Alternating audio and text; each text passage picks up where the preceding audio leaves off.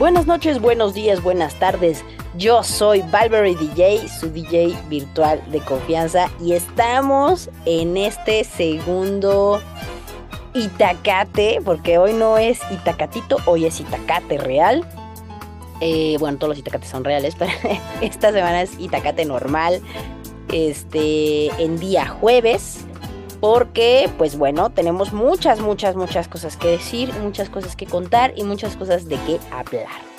Porque pues este, este mes necesitamos hacer catarsis, porque Valverde DJ va a cumplir años en unas semanas y entonces necesitamos hacer catarsis de todo lo que, de todo lo que traemos. Entonces yo les voy a compartir muchas cosas porque igual les cae, eh, les cae el 20, ¿no? entonces vamos a a empezar este Itacate. Eh, gracias al Chapo, al Chiqui y a la becaria que están en la producción de este gran Itacate. Estamos en nuestra cuarta temporada, si es la primera vez que nos ves. Quédate porque te, vas a divertir. Si no te identificas, por lo menos te diviertes. Esa es la, ley del Itacate. Ahora, este, pues vámonos, Chiqui, a mi Notiflash. Sí, porque hay cosas que, hay cosas que decir de esta semana. Entonces, vamos a mi Notiflash. Chiqui, por favor, mándame mi cortinilla.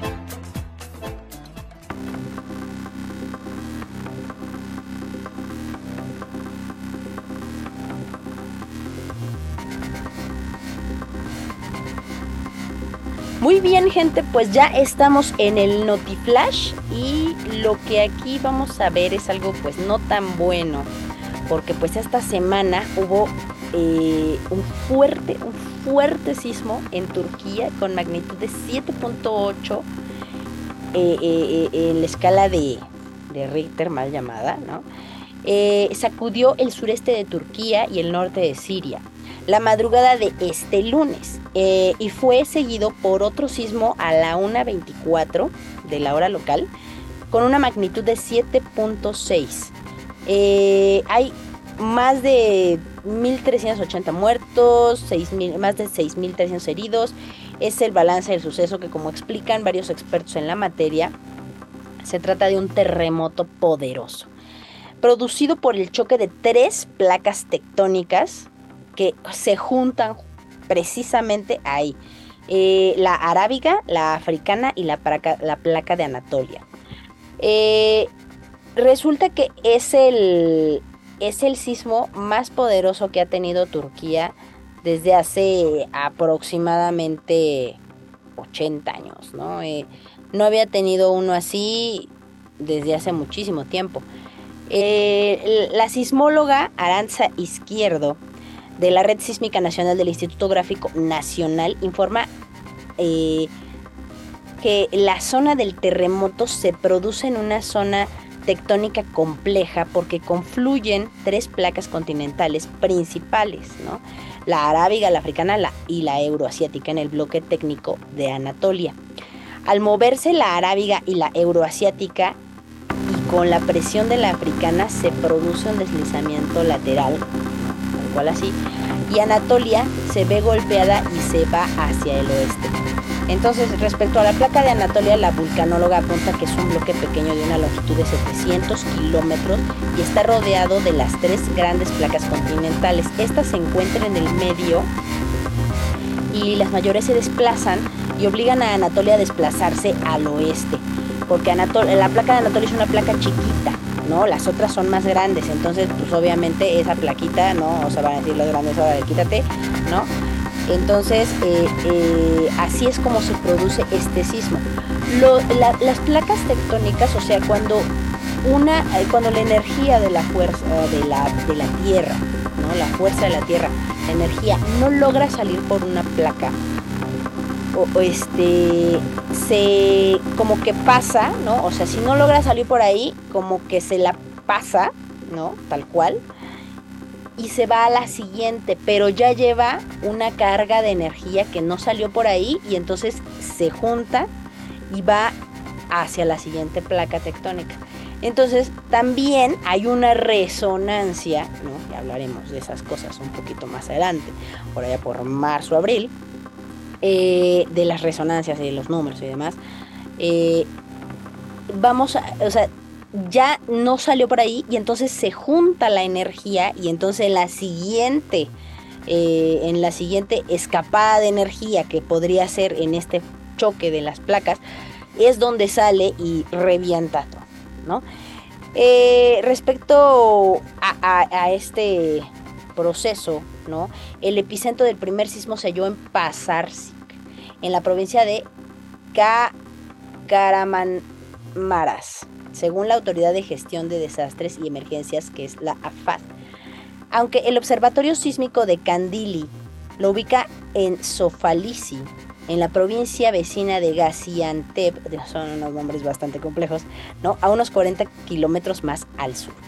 Es un terremoto poderoso con una fuerte magnitud en una zona de actividad con alta actividad sísmica.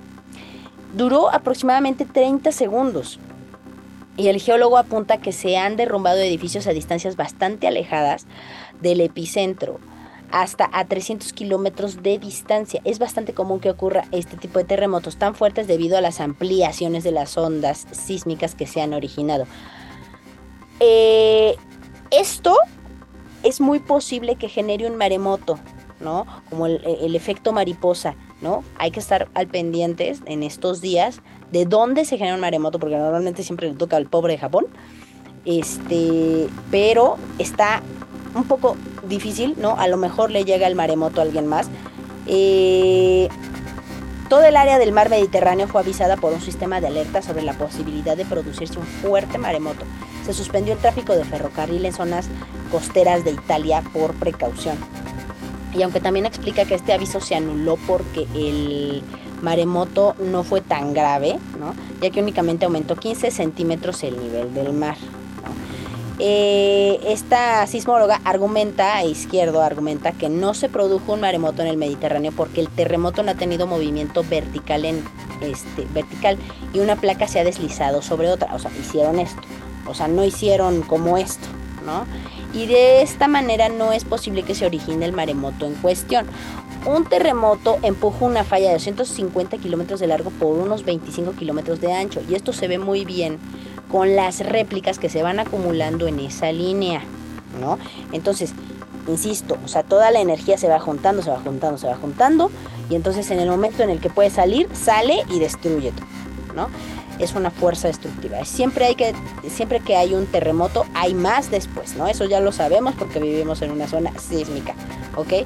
Además, recuerda que no se han producido en los últimos años sismos de este tipo de, este tipo de magnitudes, ¿no? Eh, en 1999, en Izmir, eh, que es otro, otro, lugar donde está una falla, se produjo un terremoto de 4.6 de magnitud.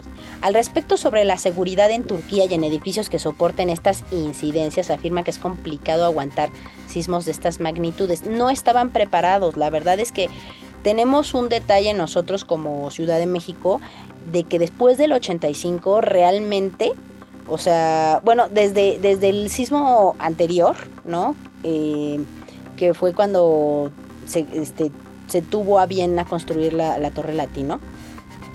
Eh, en el 65 creo, no, no, no, no me acuerdo, Chiqui, por favor, mándame ese dato.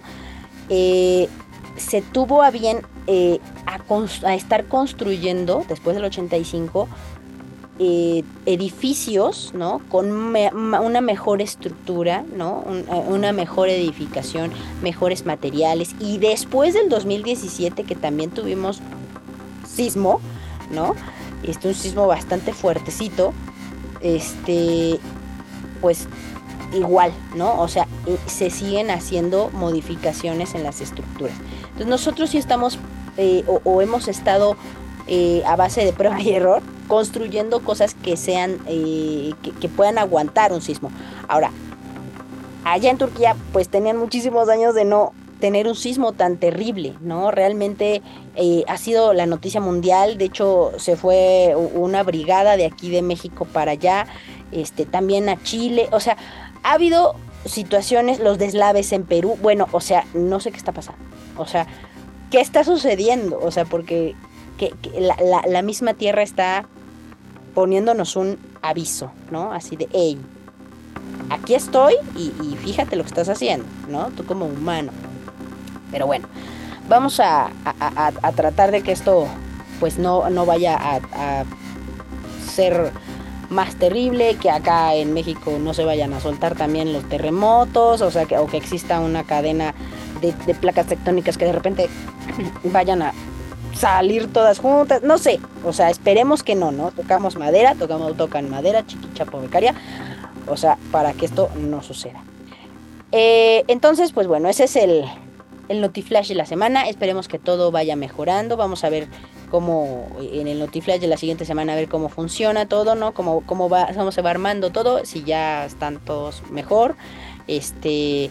Hay muchísima gente, vi muchas imágenes de verdad bien, eh, pues muy fuertes, ¿no? Donde un papá, pues estuvo agarrándole la mano a su, a su niña, ¿no? Que se cayó la estructura y, estuvo agarrándole la mano a su niña hasta que se murió, ¿no? La niña. Entonces, este, un, papá que también estaba llorando porque se cayó y, estaba ahí el bebé, o sea, no, no, no, una cosa bastante fuerte, ¿no? O sea, la verdad es que sí me quedé como un poco sacada de, onda. En fin, pues esperemos que, todo, que todo funcione para mejor.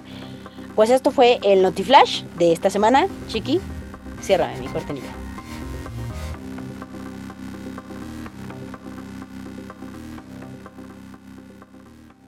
Vamos a hablar de un tema. Pues yo, yo ya no sé si es difícil o no.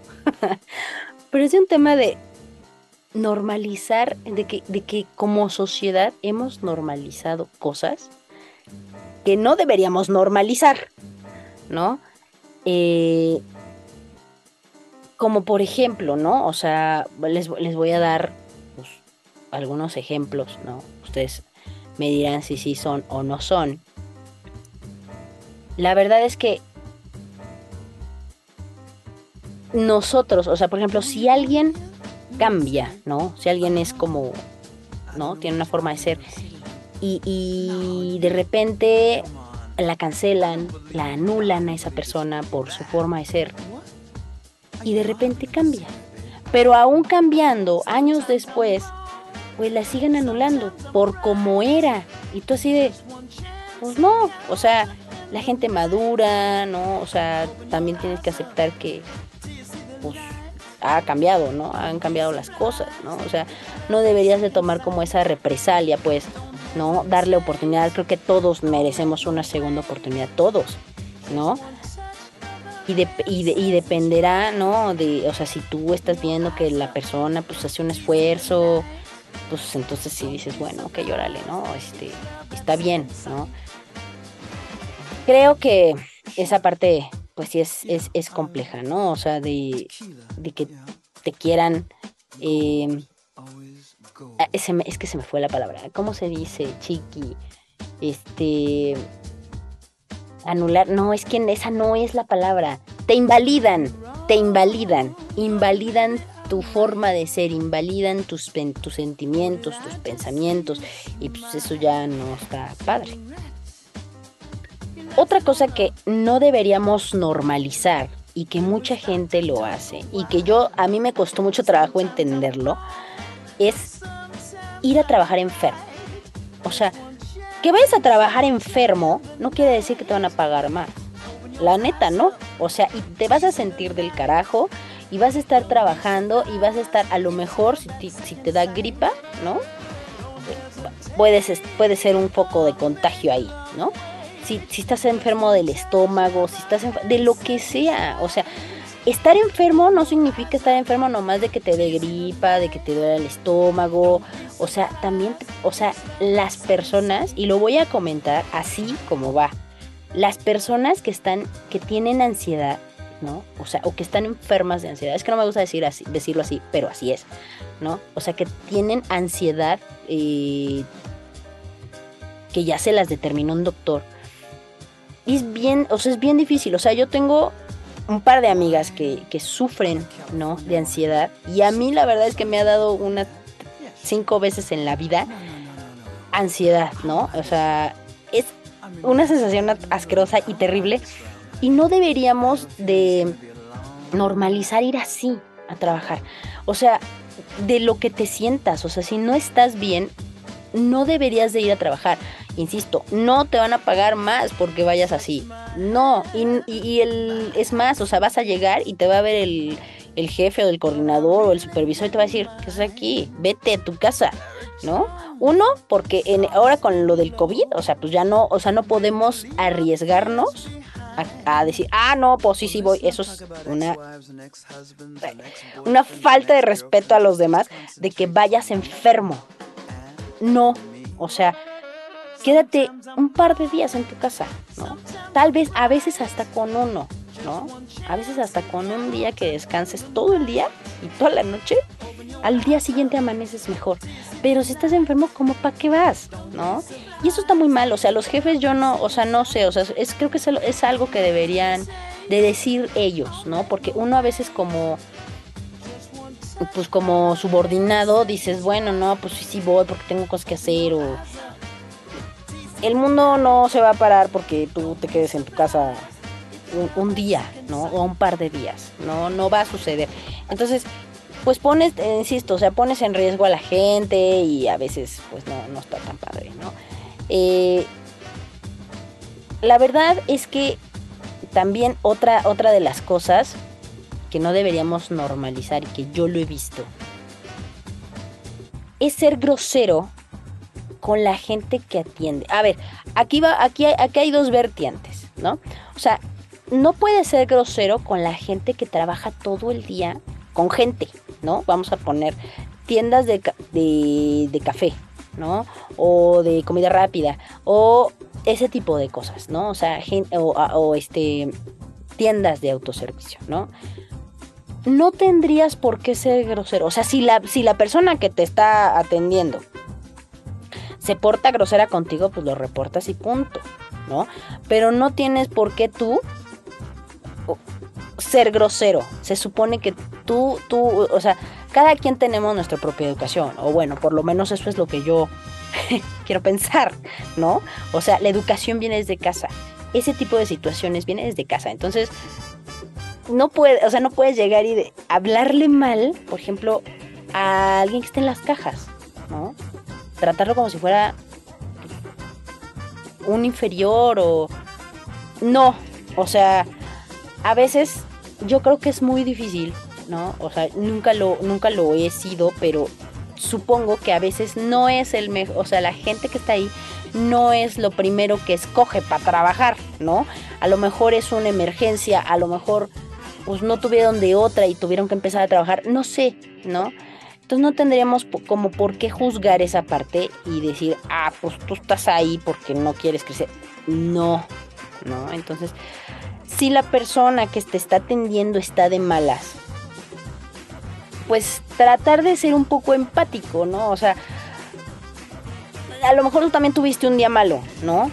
Pero no por eso pues vas a vas a desquitarte con el primero que se te aparezca. Entonces, pues hay que, o sea, si nosotros no, este, si nosotros podemos hacer ese, pues ese gran servicio, ¿no? Así de, ok, este, no me engancho, si me está hablando mal, probablemente tiene un mal día, ¿no? Yo no me voy a enganchar con un cajero o con una cajera del súper o del autoservicio o del... No, o sea, tengo problemas más complejos. Yo, para mí, para, para, mi vida, ¿no? No me voy a comparar. Entonces esa parte de normalizar que se le hable mal a este tipo de personas, que es un trabajo decente, pues no, o sea, no se me hace ético. Todos estamos trabajando por algo, por un objetivo, ¿no? Entonces, pues no, no hay ninguna razón como para que, como para engancharnos en una discusión de ese estilo. Ahora, otra cosa que no deberíamos normalizar, ¿por qué si estamos pagando un servicio de películas, ¿no? En nuestra, que lo, que lo pagamos mensual, no sé, ¿no? La roja, la amarilla, la azul, la que quieran, ¿no? La, la, plataforma que quieran. ¿Por qué salen eh, este, publicidad? ¿Por qué si estamos pagando para algo que no debería de tener publicidad? No, o sea, insisto, es así no, es así no. O sea, tampoco, ¿no? ¿por qué, ¿por qué un servicio que pagamos? Yo, o sea, porque la publicidad en la, en la televisión abierta, sí, o sea, estoy conscientísima, ¿no?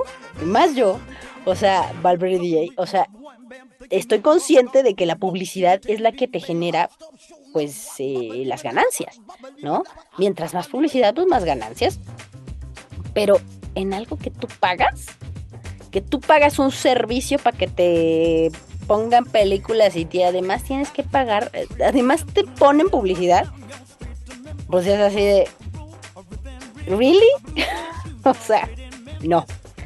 Hay que dejar de normalizar eso. Ahora, también otra cosa que no hay que normalizar es que si que si te esfuerzas lo suficiente vas a lograr todo lo que te propongas. Fíjese que aquí hay una situación, porque si nosotros, y, me ha pasado, ¿no? Y se los digo por, por experiencia propia, a veces uno se esfuerza mucho y no pasa nada, ¿no?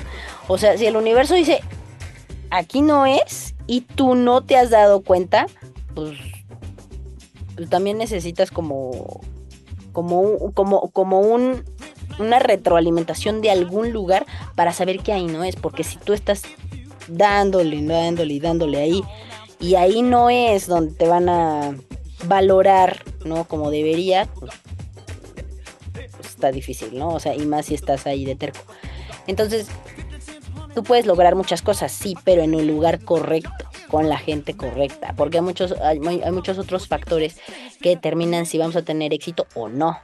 Entonces, pues a ver, a lo mejor si estamos dando todo de, todo de nosotros, ¿no? Y nos estamos esforzando muchísimo, pero a veces pues no es el lugar correcto. Y a veces nos, nos tardamos mucho en darnos cuenta.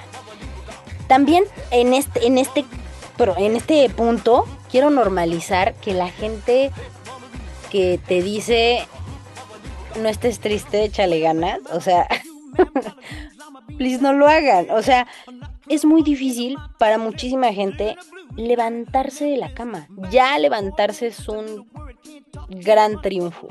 O sea, entonces el échale ganas es como, porfa, o sea, no, no, me digas algo que, que ahorita no, no puedo. O sea, ¿qué es lo que sí podrías decirle? ¿Sabes que Estoy contigo, yo te apoyo, quieres platicar. O sea, no un échale ganas. O sea, el échale ganas, a mí tampoco me gusta, ¿no?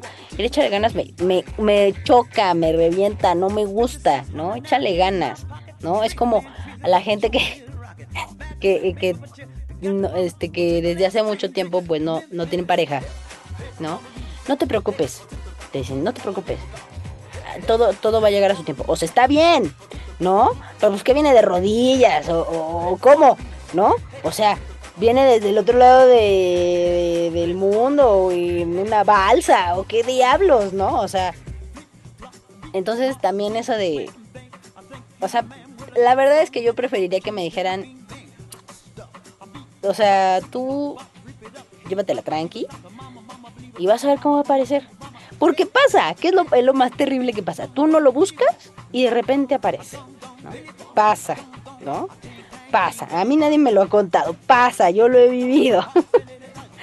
Entonces, o sea, preferiría que, que, esa persona que me va a decir, ¿sabes qué? Échale ganas, me dijera, estoy contigo. ¿No?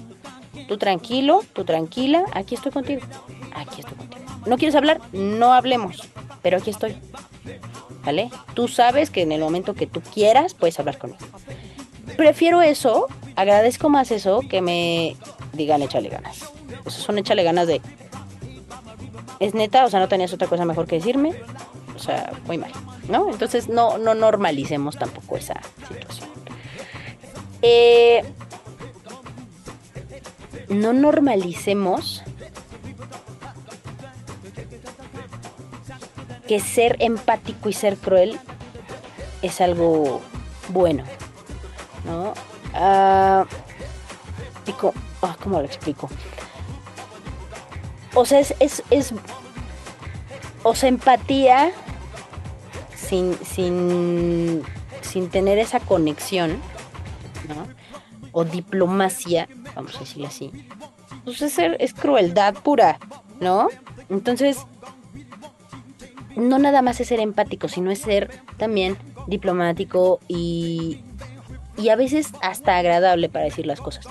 No todo mundo se puede aguantar un comentario de cualquiera, ¿no? entonces, pues hay que manejar un poquito la situación ahí porque a lo mejor no nomás nos dicen este pues es que este pues es que tienes muy mal carácter y por eso nadie te pela. Creo que hay maneras y modos de decir las cosas. Yo soy fan, aunque a veces yo no, yo, yo, yo trato no y procuro hacerlo, pero a veces yo tampoco lo hago, ¿no? O sea, yo soy muy fan de decir las cosas en un modo agradable, ¿no? Porque yo, como ya lo sabrán, pues yo soy de mecha inexistente como de estrada. Entonces, eh, yo creo que por eso nos llevamos también. Entonces, por eso de repente, eh, a veces yo no, no, no tolero mucho que me digan las cosas si no es un buen tono, o sea, o sea, si no es un buen modo, o sea, yo capto y agarro la onda y rápido, ¿no? Porque además uno que está acostumbrado a, que le hablen golpeado o hablar golpeado, bueno, ya, ¿no? Pero no todo el mundo está acostumbrado a que le hablen golpeado. Y no todo el mundo está acostumbrado a que le digan las cosas, este, pues, tal cual como son, sin filtro, ¿no? Porque yo lo hago, ¿no? A mí no me gusta endulzar nada porque a veces pues creo que a veces está peor que endulces las cosas, ¿no? Entonces, no romantizo nada, lo digo tal como es, pero trato de buscar un modo de decirlo amable, ¿no? Vamos a decirlo así, ¿no? Trato un modo de decirlo amable, porque cualquier cualquiera puede venir a decirte algo empático y cruel a la vez, ¿no? Entonces, no romanticemos ni tampoco normalicemos que eso es lo correcto, ¿no? O sea, puede ser muy amable, cariñoso, hasta en cierta forma, en decir las cosas. No tienes por qué decirlas eh, agresivamente, aunque también habemos muchas personas que tenemos un proceso, ¿no? Para, para hacerlo, ¿no? Y pues, bueno, ahí es una cuestión de lo, lo, proceso, luego lo digo, aunque sea lento el proceso, pero lo hacemos, ¿no? Entonces, no normalicemos la crueldad con la empatía. Ahora, otra, no normalicemos tampoco tirar las colillas de cigarro en la calle. Yo no fumo, ¿no? Pero tengo la mayoría, el 90% de mis amigas y mis amigos fuman, ¿no? Entonces, pues, o sea, yo he visto que este cierto grupo de amigas pues juntan las colillas y las tiran a la basura. ¿Por qué no hacer eso todo el tiempo? O sea, no pasa nada si las juntan, las guardan en su cajetilla o en una botella o tú estás generando ese, ese desecho, ¿no? Entonces pues guárdalo en tu bolsa o en dónde, ¿no? O sea, si vas a fumar, pues bueno, el mundo no es el, el cenicero, ¿no? Tu cenicero. Entonces, este, pues puedes tirar las colillas en la basura, tal cual. O sea, no es que las tires en la calle, ¿no? Porque he visto como en, eh, que están fumando en sus carros y las tiran. No, please no lo hagan, please no lo hagan. por favor, por favor. Normalizar comportamientos agresivos y tóxicos dentro de las relaciones humanas tampoco es empatía, ¿eh? Ni tampoco es este, ay, pues es que así es. No, pues espérate, o sea, sí así es, pero ¿qué hace para, para modificarlo? O sea, una cosa es una cosa y otra cosa es otra cosa. Existen muchos, eh, pues, tratamientos de conductas, ¿no? Para poder normalizar ciertas actitudes o ciertos comportamientos. Entonces, si, ah, no, si te, si te montas en el macho de, ah, pues es que yo así soy, ¿no? O sea, así, yo así soy y pues ya así me vale. No, o sea, yo así, sí, así soy, pero trato de hacer algo por mí, ¿no? Me doy cuenta de las cosas, ¿no? Y eso ya pasa cuando uno va a una terapia, ¿no? Entonces, ya no te puedes hacer tonto. Entonces dices, ah, híjole, me estoy portando así. Ok, ok, ok. Ya, ya, ya, ya, ya. Ya, ya, ya sé, ya sé, ¿no? O sea, aunque te tardes un poquito, pero es mejor ese avance chiquito que no avanzar nada, ¿no? Entonces, no normalicemos comportamientos ni agresivos ni tóxicos dentro de nuestras relaciones humanas. No normalicemos tampoco el tener mascotas agresivas y decir, ah, pues está en su casa, es mi mascota. O sea, sí, pero pues no vives en una cueva, insisto, no vives en una montaña, no eres un ermitaño, ¿no? Si además, o sea, si están en tu casa, pues órale, ¿no? Pero si tú sacas a tus perros y son agresivos, pues manténlos con una correa. No puedes sacarlos así a la buena de Dios porque puede llegar a tener un accidente con alguien, puede morder a alguien. Y entonces te metes en un rollo legal que no les quiero contar. No porque me haya pasado, sino porque sé cómo son los procesos legales y son asquerosos, ¿no? Entonces, pues tratemos de no normalizar eso. O sea, si hay, si, si somos, si sabemos que nuestros animalitos son agresivos, pues nos mantenemos lo más alejado con nosotros nada más. Si son agresivos con nosotros, imagínense con la gente. ¿no? Entonces los mantenemos con nosotros nada más. ¿No? Sin sacar, o si lo sacamos, lo, sacamos con correa, en fin, ¿no? También hay otra que, que me parece, me parece divertida, pero no lo es, es llegar y decir, no, pues es que solo dormí cinco horas, solo dormí tres horas, ¿no? Y tú así de, y eso, ¿quieres que te cuelgue una medalla? ¿Te hago un mole?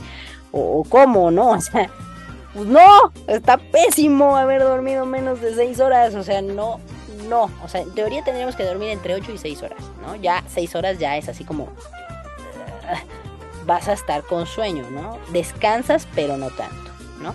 Si dormir 8 horas, luego te levantas y dices, pero Dios, pero qué, pero qué camión pasó sobre mí, ¿no? Entonces, tratar de no normalizar, ¿no? Decir, ah, sí, es que dormí 6 horas, dormí 3 horas, no, pues... ¿Qué, ¿Qué onda? O sea, no, no, no, no, no, porque eso va directamente a nuestra salud, y si no tenemos salud, pues no podemos ir a trabajar, ¿no? un punto, un punto hacia unos puntos, ¿no? O sea, no podemos tener todo, ¿no? Entonces tenemos que tener, tenemos que cuidarnos para poder trabajar, ¿no? No normalicemos que que nada más porque nosotros estamos bien, la demás gente está bien. ¿No? Porque eso sería muy egoísta, ¿no? Entonces, vamos al punto de la empatía, ¿no? Tratar de ser empáticos. Oye, ¿sabes qué?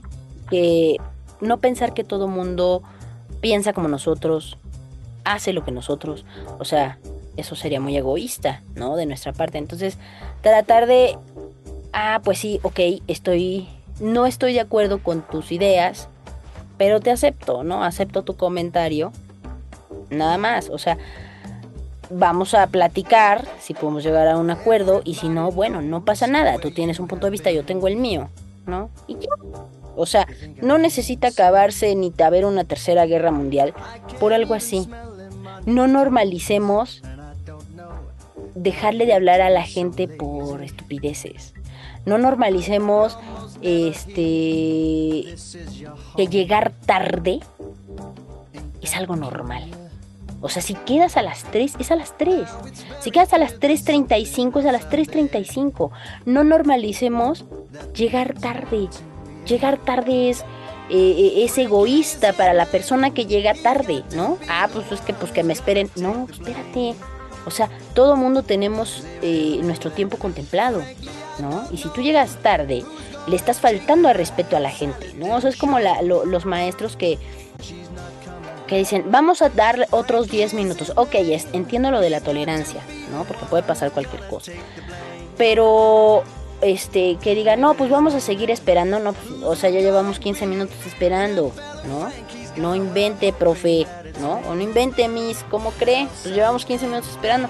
¿A quién, o sea, a estas personas que llegaron tarde, ya, o sea, no les importa, pues están llegando tarde, a menos de que realmente traigan una situación, ¿no? Entonces, no normalicemos que llegar tarde o por respeto a, las, a las personas que llegaron temprano, ¿no? Entonces tampoco normalicemos eso. Vamos a nuestra sección de hoy aprenderemos que está súper interesante. Vamos con hoy aprenderemos.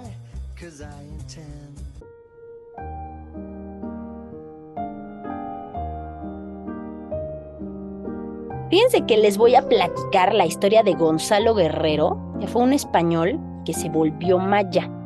Resulta que Gonzalo Guerrero fue un cristiano que se volvió maya y que abandonó toda forma de pensamiento y vida con las que había crecido en España y adoptó las del pueblo que lo acogió, que le dio dos hijos y una nueva vida. Es sin duda uno de los héroes más importantes de la historia y sobre todo en la historia nacional, no en la historia de España, ¿no? Sin embargo, pues es un personaje relativamente poco conocido, pero aquí le vamos a dar su reconocimiento. Solo es recordado en la península del país, ¿no? Incluso llegó a ser un conocido eh, por los españoles como el renegado, ¿no? Debido a que luchó junto al pueblo maya durante la conquista. Guerrero llegó a América en una expedición marítima con destino a la población eh, conocida como la Española en Cuba. Días después de zarpar de Darien, en Panamá, la embarcación naufragó y cerca de la península de Yucatán y 18 de los 20 sobrevivientes del naufragio fueron asesinados, asesinados perdón, por los cocomes. Y únicamente Gonzalo Guerrero y el fraile Jerónimo del Aguilar, perdón, y el fraile Jerónimo de Aguilar lograron escapar, pero al poco tiempo fueron tomados prisioneros por H. Cacique de Shamancán ¿no? Mientras Jerónimo de Aguilar se mantuvo fiel a su cultura y religión, Guerrero se adaptó hasta integrarse a la cultura maya. Participó en enfrentamientos con los pueblos enemigos y se destacó entre ellos por su astucia y sus dotes militares. Cuando vivía como esclavo, el moribundo jefe maya Taxmar lo reclamó ya que tenía buena fama de ser un gran estratega militar y le enseñó nuevas formaciones de ataque y defensa. Lo hizo ensayar cuadros de ataque y formaciones de defensa que permitían hacer relevar a los soldados generando en la guerra contra los cocomes y este, dándole la victoria al ejército del jefe Taxmar. Poco después, por su condición de esclavo, el jefe Nachacán lo regaló a su Nacombalán, que era el jefe guerrero. Y un día Nacombalán cruzó el río y fue atacado por un caimán y en vez de aprovechar la oportunidad para escapar, Guerrero luchó contra el caimán y le dio muerte. Al ver esto, Nacombalán le otorgó la libertad. Una vez libre, Guerrero se dejó hacer los tatuajes y las perforaciones propias de su rango militar. Siempre llevó sus guerras hasta la victoria y alcanzó el grado de Nacombalam y se casó con la princesa Sasilha. A la llegada de Cortés, este le envió cartas para rescatarlo. Dispuso entonces que lo buscaran y que los rescataran para que se unieran a su expedición. Fue así como Jerónimo de Aguilar, oriundo de Exija, eh, se enteró de la llegada de Cortés y fue eh, a otro pueblo en busca de Gonzalo Guerrero para llevarlo a la Grata Nueva. Menuda sorpresa debido a de llevarse a Aguilar pues ante la noticia de que las naves españoles los esperaban en Cozumel, Guerrero respondió con estas palabras que han quedado grabadas en la historia y que llegan a nosotros gracias a Bernal Díaz del Castillo, que a quien las relata en su historia verdadera de la conquista de la Nueva España.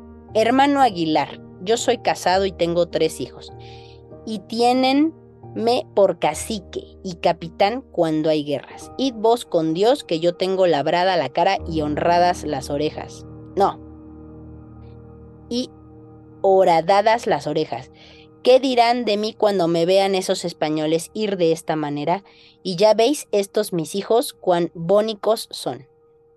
La mujer de Gonzalo Guerrero, Sacil Jano se quedó atrás e increpó hacia Jerónimo. Mira con quién viene este esclavo a llamar a mi marido. os vos y no curéis de mi plática.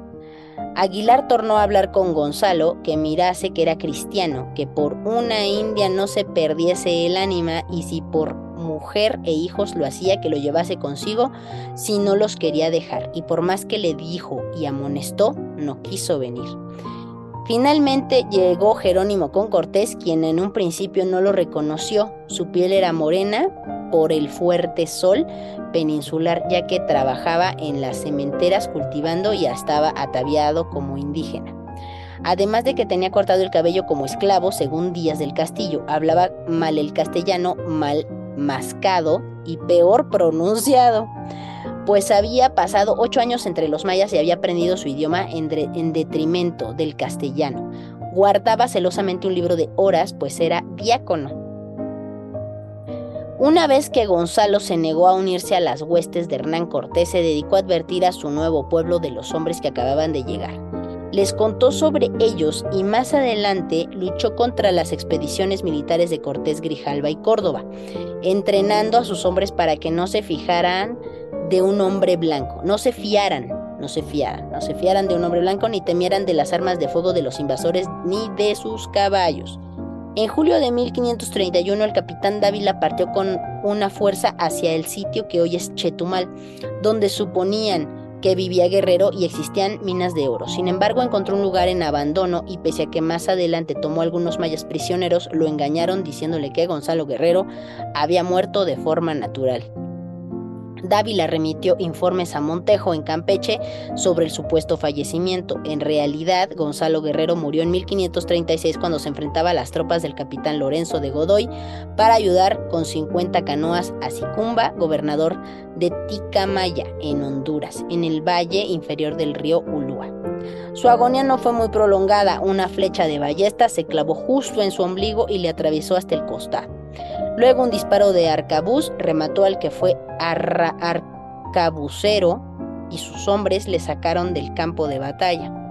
Le escondieron detrás de unas palmeras. Todos sabían que había llegado su hora, así que ninguno intentó extraerle la flecha por no aumentar su sufrimiento o acelerar su fin. Solo pidió a sus más allegados que cuidaran a sus hijos y el resto de sus hombres más de un millar que siguieran combatiendo, pero el combate fue encarnizado, tuvieron que replegarse y el cadáver de Guerrero quedó en campo enemigo. Algunos españoles afirmaron luego haberlo visto tatuado y vestido como un indio, pero barbado como un cristiano. Durante la noche, algunos de sus hombres rescataron su cuerpo y como postrero homenaje lo lanzaron a un río, al río Ulúa, para que la corriente le llevara hasta el océano de donde vino. Hoy Gonzalo Guerrero es considerado como el padre del mestizaje y una estatua en su honor se levanta paradójicamente en el Paseo Montejo en Mérida. Y esto, Itacate Lovers, fue el Hoy Aprenderemos.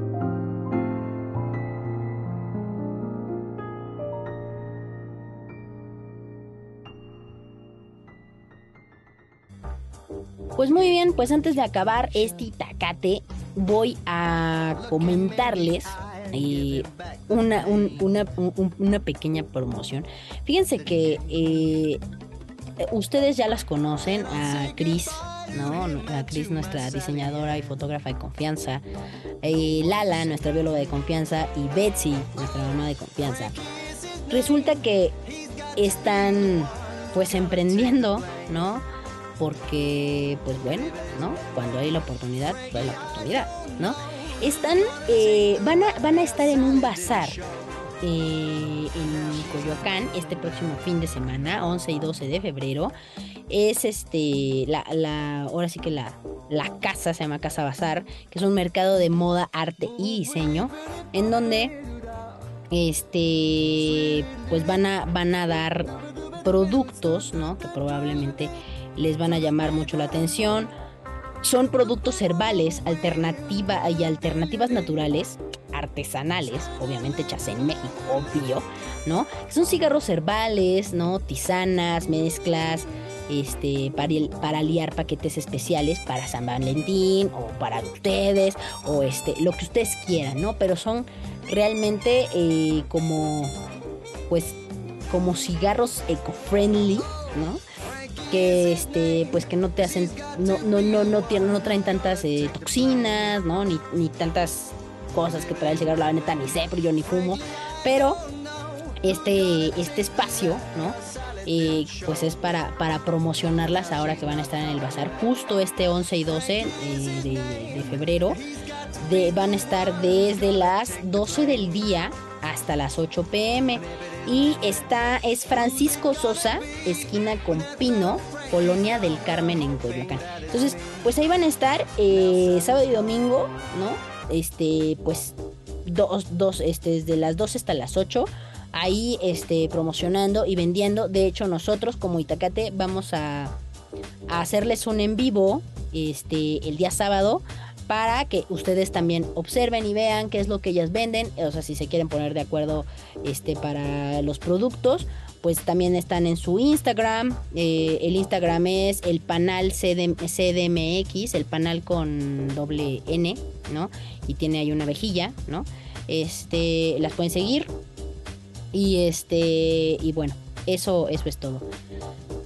Síganos en nuestras redes sociales, eh, Alitacate, en, el, en YouTube, ¿no? Porque ahora también estamos en YouTube, en nuestras plataformas principales, que son Spotify, Google Podcast y Apple Podcast. Y síganos en Facebook, síganos en Instagram, ¿no? Nosotros somos el Chaco, el Chiqui, la becaria y yo, Valverde DJ, su DJ virtual de confianza. Somos parte de esta gran familia que es el Itacate. Vamos a darle pues cierre a este itacate de cosas que no deberíamos normalizar. A lo mejor hay muchas otras, ¿no? Pero la verdad es que pues vamos a si quizá podamos hacer un segundo segundo que, este programa de no normalizar cosas. Este, pero por el momento pues son esas. Eh, tratemos de, de no normalizar cosas que no nos gusten, que no sean las correctas, que no nos hagan sentir bien. Todas esas cosas no hay que normalizarlas. Entonces, pues bueno, yo soy Valverde DJ, su DJ virtual de confianza. Saludos a todos, cuídense mucho, besitos, mamá.